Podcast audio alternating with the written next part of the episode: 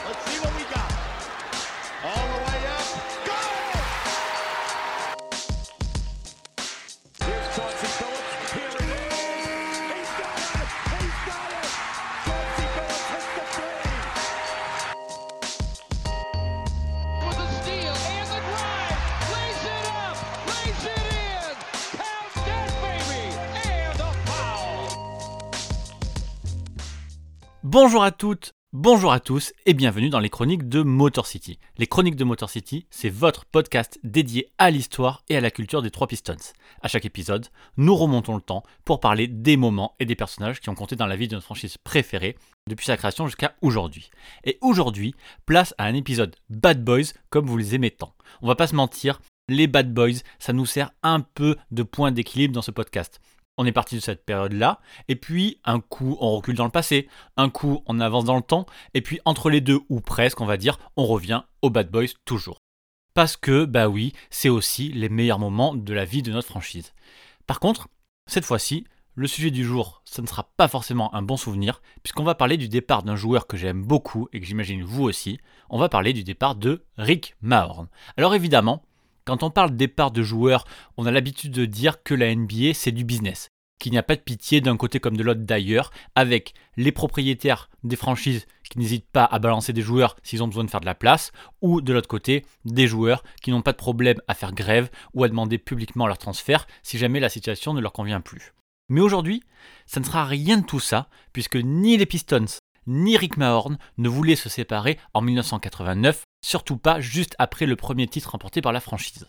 Si les Bad Boys et McNasty se sont séparés, c'est à cause de la NBA et de son expansion draft à l'été 1989. Alors, si vous n'êtes pas habitué à ce terme, je vais vous expliquer tout ça dans ce podcast, mais sachez juste que deux nouvelles franchises cette année-là sont arrivées en NBA et pour se monter ben, un premier groupe de joueurs, elles ont eu le droit de choisir parmi les rosters des équipes déjà installées.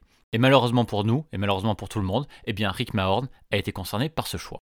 Alors dans cette chronique, on reviendra sur cette expansion draft de juin 1989 évidemment, et les paris qui ont pu être faits à l'occasion par Jack McCloskey, le GM de la franchise. Mais on ira au-delà de ça, d'abord en parlant de qui était Rick Mahorn et de son importance pour les Bad Boys, puis de la façon dont les Pistons ont dû composer avec son départ. Et vous allez voir que si les Pistons n'ont même pas eu le temps de fêter leur premier titre qu'ils avaient déjà perdu un titulaire en la personne de Rick Mahorn, eh bien ça ne les a quand même pas empêchés de faire le back-to-back l'année suivante. Allez, Rick Mahorn, victime de l'expansion draft, ça commence maintenant.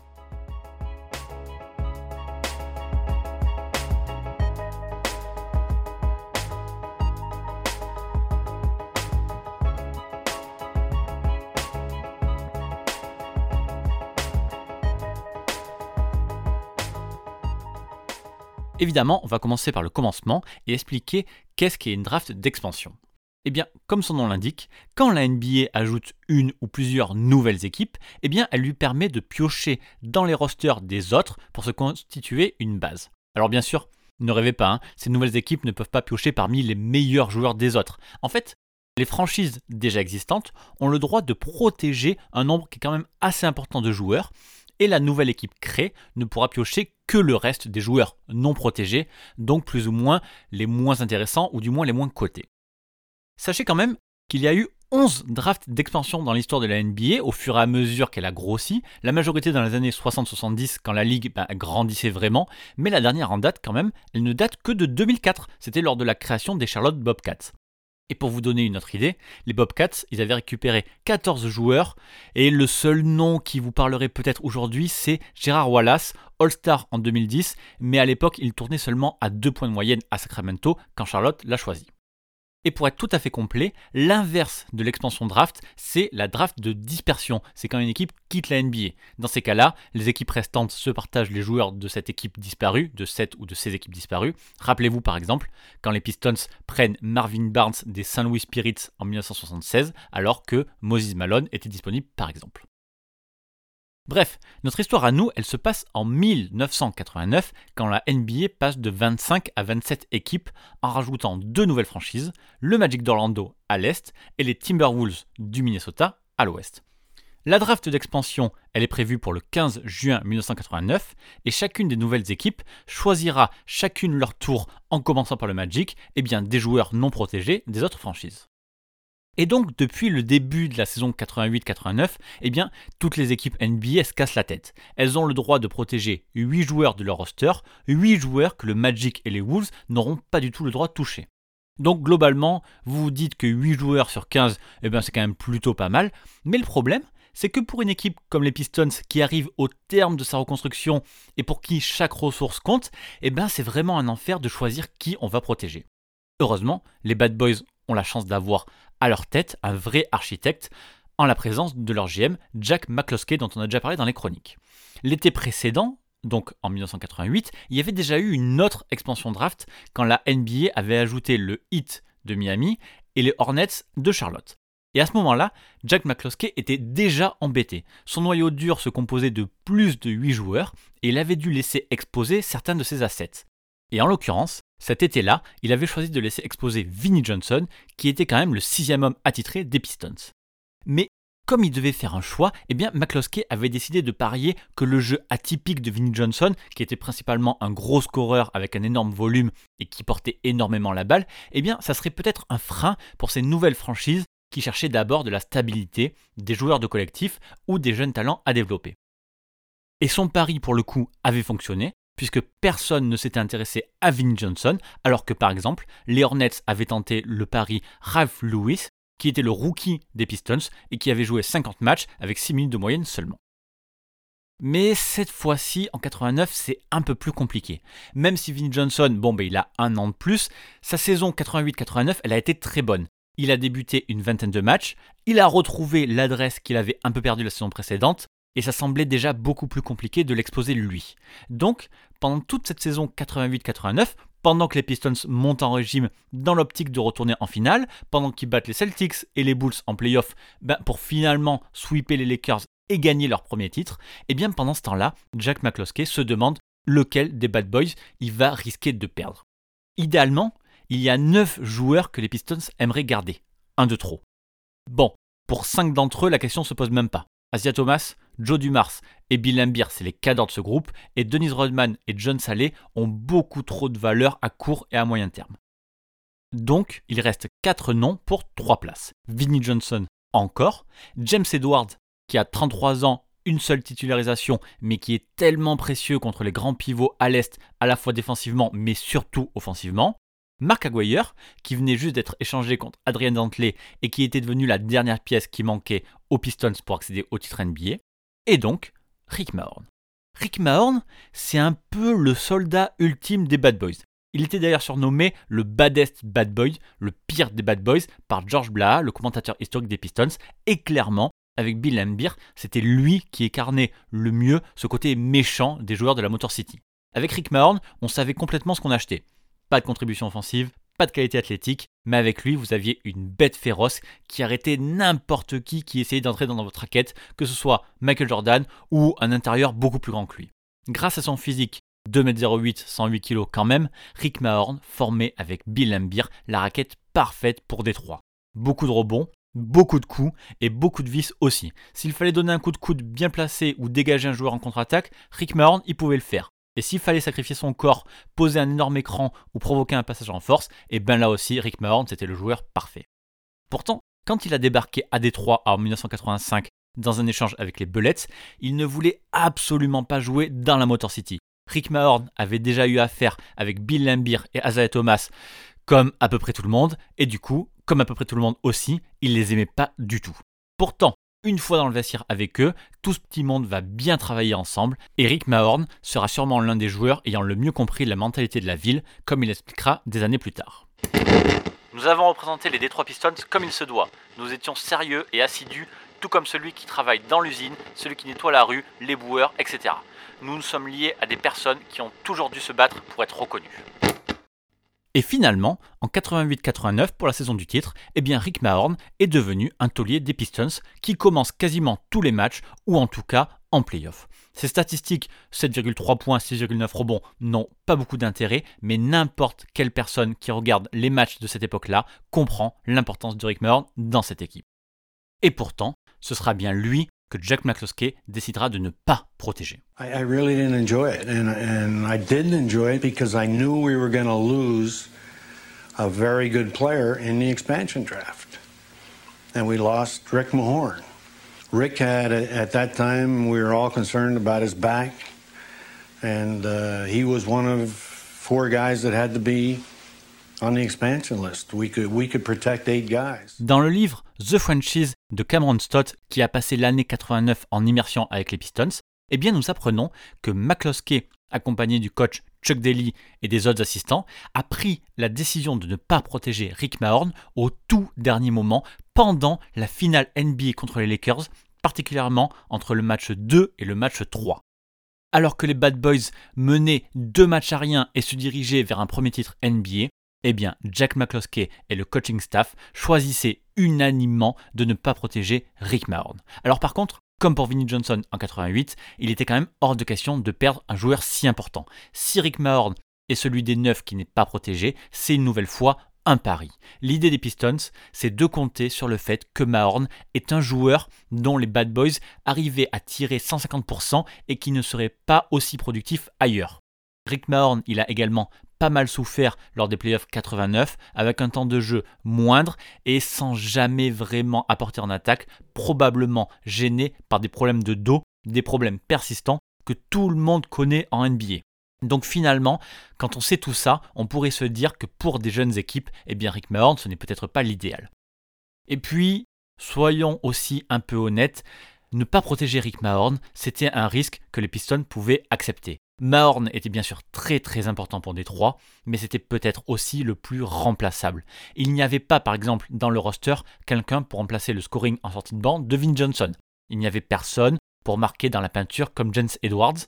Et puis, il n'existait pas de joueur qui jouait poste 3 comme Mark Aguirre. Alors que ben, pour défendre la raquette à l'intérieur, les Pistons pouvaient compter sur Dennis Rodman, sur John Saleh ou même sur James Edwards. Alors oui, c'était pas aussi dur, il ne pouvait pas encaisser les coups aussi bien que Rick Mahorn, mais bon, à un moment donné, il fallait bien faire des choix.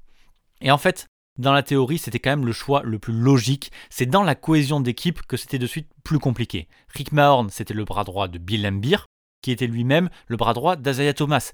C'était donc tout l'édifice des Bad Boys qui risquait de s'effondrer au pire moment, et c'est Jack McCloskey qui l'expliquait le mieux. Nous nous sentons pénalisés d'avoir de la profondeur. Maintenant, il ne restait plus qu'à savoir si le plan de McCloskey pouvait fonctionner. En bon GM, il avait quand même décidé de sonder les deux nouvelles franchises et leurs managers pour savoir lequel de ces joueurs était susceptible de les intéresser. Alors avec le Magic, les choses se sont plutôt bien passées puisqu'un accord de principe entre trois équipes a été trouvé. Orlando prendrait le rookie Michael Williams au lieu de Rick Mahorn, puis l'enverrait chez les Pacers en plus d'un swap de choix de draft. Voilà, ça c'est fait. Mais ce deal-là ne marchait que si les Wolves, qui choisissaient en deuxième, ne prenaient pas Rick Mahorn. Et le problème, c'était que le futur nouveau coach de Minnesota, Bill Muselman, voulait absolument Rick Mahorn dans son équipe. Le 13 juin, trois jours après avoir pris la décision de ne pas protéger Rick Mahorn et deux jours avant la fameuse expansion draft, eh bien les Pistons s'imposent 105-97 contre les Lakers au Forum d'Inglewood pour le match 4 des finales NBA. C'est à ce moment-là le premier titre de champion des Pistons, mais malheureusement, la menace des Wolves, eh bien, elle est toujours dans la tête de Jack McCloskey. Mais malgré tout, c'est quand même un grand moment pour la Motor City, un moment qu'il faut absolument célébrer, et le temps de rentrer à Détroit. Voici que nous sommes, eh bien, le 15 juin 1989, date de l'expansion draft, mais aussi celle du défilé des Bad Boys. Ce jour-là, c'est toute l'équipe qui se retrouve en communion avec ses fans dans le centre-ville de la Motor City pour une grande parade censée célébrer l'apothéose des Bad Boys. Tous les joueurs sont là, Rick Morn inclus évidemment, Jack McCloskey aussi, qui est au téléphone pendant toute une partie de la parade avec ces espèces d'énormes téléphones portables de la fin des années 80 qui sont en fait tout sauf portables. McCloskey, il pourrait être au téléphone pour recevoir les félicitations de toute la NBA, mais en fait non, il tente une dernière fois de garder Rick Mahorn dans son roster. À l'autre bout du téléphone, c'est Bill Muselman, à qui il propose carrément un premier choix de draft pour qu'il oublie Rick Mahorn.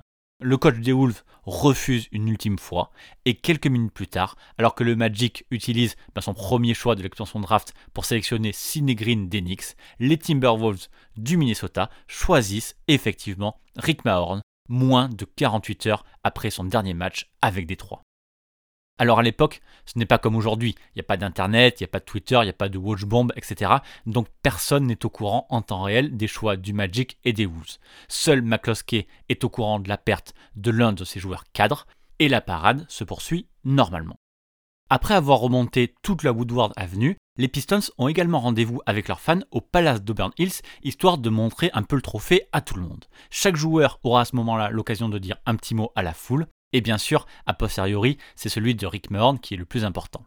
D'ailleurs, il remerciera publiquement Jack McCloskey de l'avoir soutenu lors de ses débuts compliqués à Détroit, notamment quand Rick Mahorn était hors de forme, loin d'avoir un poids idéal pour un basketteur pro, et que son apport sur le terrain était quasiment négatif. Les deux vont même se taper dans la main, et on imagine que le pauvre McCloskey, eh ben, il a dû se sentir extrêmement seul à ce moment-là. Et d'ailleurs, Juste après la cérémonie, Jack McCloskey et Chuck Daly organiseront une sorte de réunion privée avec Rick Mahorn pour lui apprendre la nouvelle. La nouvelle qu'il doit quitter le groupe avec qui il a été champion pour rejoindre cette nouvelle équipe du Minnesota. Rick Mahorn, évidemment, n'arrive pas à le croire, et quand la nouvelle se répand dans le groupe, c'est encore pire avec par exemple Vinnie Johnson qui croit à une mauvaise blague. Et pourtant non. Rick Mahorn a bien été sélectionné par les Wolves, tout comme par exemple Tyron Corbin, Steve Johnson ou Brad Loss.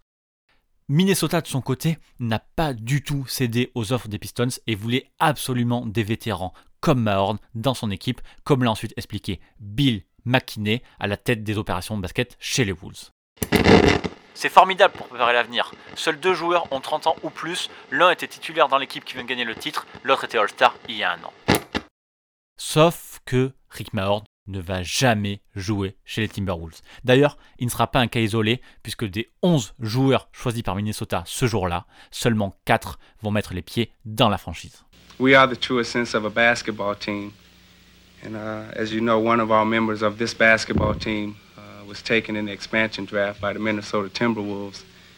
Uh, so this team will no longer be together. This was the bad boys. There can only be one bad boy basketball team. and this was it, and there'll never be another one.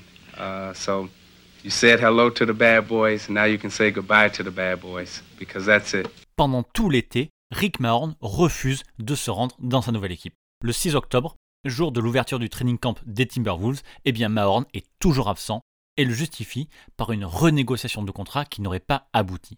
En fait, Rick Mahorn a encore un an de contrat garanti quand les Timberwolves le sélectionnent dans l'expansion draft, donc pour la saison 89-90, à un salaire de 625 000 dollars et une seconde année non garantie pour un salaire de 700 000 dollars. Mais selon son agent Al Waldon, il y a également une grosse partie qui est faite de primes, comme par exemple participer aux playoffs, atteindre les finales NBA ou gagner le titre NBA. C'est un genre de clause qui est assez logique dans de grosses franchises comme les Pistons justement. Mais maintenant que Rick Mahorn doit jouer pour les Wolves, ben, qui risquent pas d'avoir plus de 20 victoires leur première année, eh bien, les pertes risquent d'être grandes pour lui, et effectivement, le clan Mahorn estime la perte de salaire sèche à plus de 200 000 dollars et veut donc renégocier. Alors évidemment, il y a un peu de mauvaise foi du côté de Mahorn, puisque la situation serait la même s'il avait été tradé par Détroit dans une autre mauvaise équipe, mais dans tous les cas, il refuse de jouer tant que le problème n'est pas réglé, alors que du côté des Wolves et du côté de Bob Stein, le GM, eh bien, on n'est pas prêt à céder un centime. Il a signé un contrat pour cette année et la suivante. Notre position est de dire qu'avant que vous demandiez de renégocier un contrat que vous avez signé avec une autre équipe, nous voulons voir votre contribution ici. Je ne pense pas que ce soit déraisonnable. C'est exactement la même chose pour tous nos joueurs arrivés via l'expansion. Puisque les deux camps semblent irréconciliables, eh bien Rick Mahorn cherche une porte de sortie. Une équipe en Grèce lui offre plus d'un million de dollars pour une saison, et avec son clan, il se déplace en Italie et s'accorde même avec le Glasgow Verona, mais là, c'est la NBA qui mettra fin à la négociation en soutenant les Wolves qui avaient menacé de porter plainte en cas de départ pour l'Europe. Il faut donc chercher en NBA, et les Lakers de Los Angeles veulent échanger Mark McNamara, deux choix de premier tour et un choix de deuxième tour avec les Wolves pour récupérer Rick Mahorn. Et là encore, les négociations n'iront pas au bout, et c'est finalement de Philadelphie que viendra la solution. Le 27 octobre 1989, quelques jours avant le début de la saison, eh bien les Wolves cèdent et envoient l'ancien Bad Boys aux Sixers contre un choix de premier tour à la draft 90 et des choix de deuxième tour à la draft 91 et 92. Mahorn est le grand gagnant de cette histoire, puisqu'il signe dans la foulée un nouveau contrat de 3,8 millions de dollars sur 3 ans avec une option d'équipe pour la saison 91-92. Et d'ailleurs, il va plutôt bien marcher avec cette équipe des Sixers. Il leur apporte de la force physique, de la défense et du rebond, et se complète plutôt bien avec leur star Charles Barkley. Sa première année à Philadelphie est d'ailleurs très réussie, avec une place dans la deuxième All Defensive Team, sa seule récompense individuelle en carrière. Sauf que malheureusement, pendant deux saisons, eh bien les Sixers vont faire exactement le même parcours et buter deux fois de suite sur les Bulls de Jordan 4-1. La demi-finale de la deuxième année, donc en 91, sera d'ailleurs très difficile pour Rick Mahorn, qui se fera complètement dominer par les intérieurs de Chicago et qui sera invisible offensivement. Les Sixers essayeront d'ailleurs de les changer cet été-là, mais finalement, ils décideront juste de ne pas activer leur team option. Une fois agent libre, eh Rick Mahorn décidera de couper un temps avec la NBA en signant un contrat de 3,6 millions de dollars sur deux ans avec Il Messaggero, un club de Rome en première division italienne. Et pendant ce temps-là, alors, les Pistons, comment se remettent-ils de la perte de Rick Mahorn? Eh bien, déjà pas trop mal, puisque vous le savez, ils feront le back-to-back en 1990, sauf qu'ils vont quand même mettre du temps à trouver la bonne formule. Sans Mahorn, c'est toute la dynamique des Bad Boys qui est différente, et effectivement, la saison 89-90, celle du potentiel back-to-back, eh bien, démarre très moyennement. Chuck Daly met du temps à trouver la bonne formule. C'est d'abord John Saleh qui prend le poste 4, mais très rapidement, James Edwards devient le starter aux côtés de Bill Lambier. Mais le problème, c'est qu'Edwards, c'est surtout un joueur offensif. Et environ à la moitié de la saison, Chuck Daly décide de faire sortir Mark Aguirre du banc et de mettre Denise Rodman titulaire. Asia Thomas, Joe Dumars, Denise Rodman, James Edwards et Bill Lambier, ce sera ça le 5 qui va permettre à Détroit de redevenir la meilleure équipe de l'Est en 90, de gagner 59 matchs et de battre successivement les Pacers, les Knicks, les Bulls, puis les Blazers lors des playoffs 1990 pour faire enfin ce back-to-back. Même s'il n'y a pas eu qu'un seul remplaçant à Rick Mahorn, c'est surtout Denise Rodman qui a été la vraie révélation de ce départ en devenant le meilleur défenseur des Pistons, un rebondeur d'élite et une sorte de facteur X capable d'influer sur un match autrement qu'en marquant des points. D'ailleurs, cette année-là, Dennis a été All-Star pour la première fois alors qu'il ne tournait qu'à 8 points 9 rebonds et il a été nommé joueur défensif de l'année. En quelque sorte, cette émergence de Rodman, en plus du rôle crucial d'Edwards et de la polyvalence de John Saleh, eh bien tout ça, ça a validé la décision initiale de Jack McCloskey, même s'il faut le dire, le départ de Rick Mahorn restera toujours une blessure dans le cœur des fans des Pistons.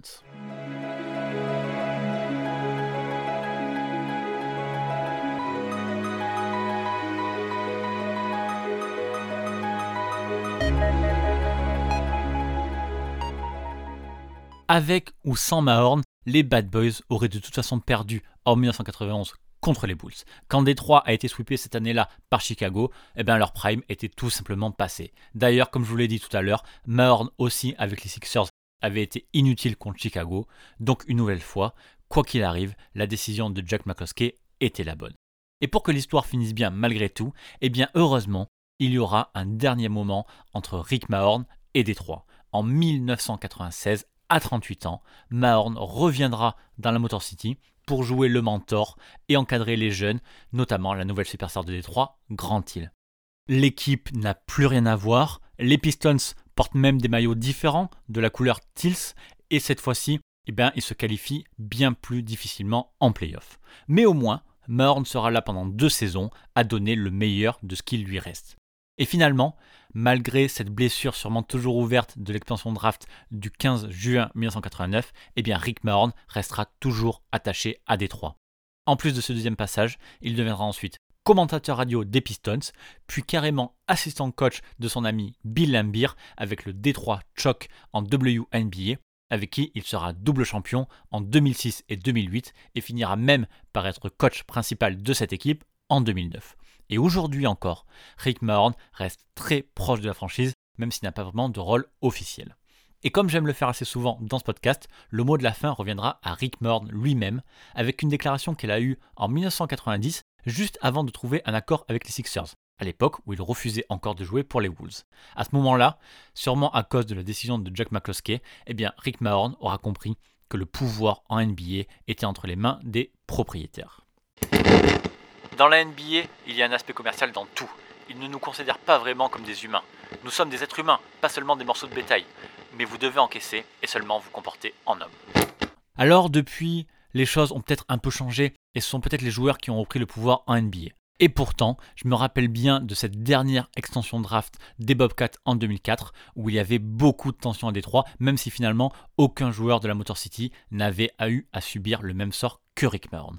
Voilà, on arrive à la fin de cette chronique. De votre côté, si vous avez un autre départ qui vous a traumatisé parmi les joueurs des Pistons, un exemple plus récent que Rick Mahorn par exemple, n'hésitez pas à partager ça avec moi pour qu'on en parle à la suite de cette chronique. Comme d'habitude, ce podcast, et comme toutes les autres chroniques, vous pouvez l'écouter un peu partout sur Apple Podcasts, Spotify, Google Podcasts, Deezer et sur les applis de podcast comme Podcast Addict sur Android.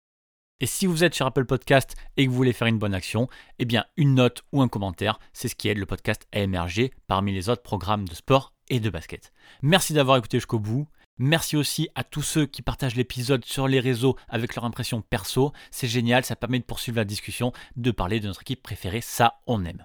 Bref, on se retrouve dans 15 jours. Et en attendant le prochain podcast, eh bien on se retrouve sur Twitter at MotorCityPod et sur le site pistonfr.com. Merci encore pour votre soutien et à très bientôt pour une prochaine chronique. Bye.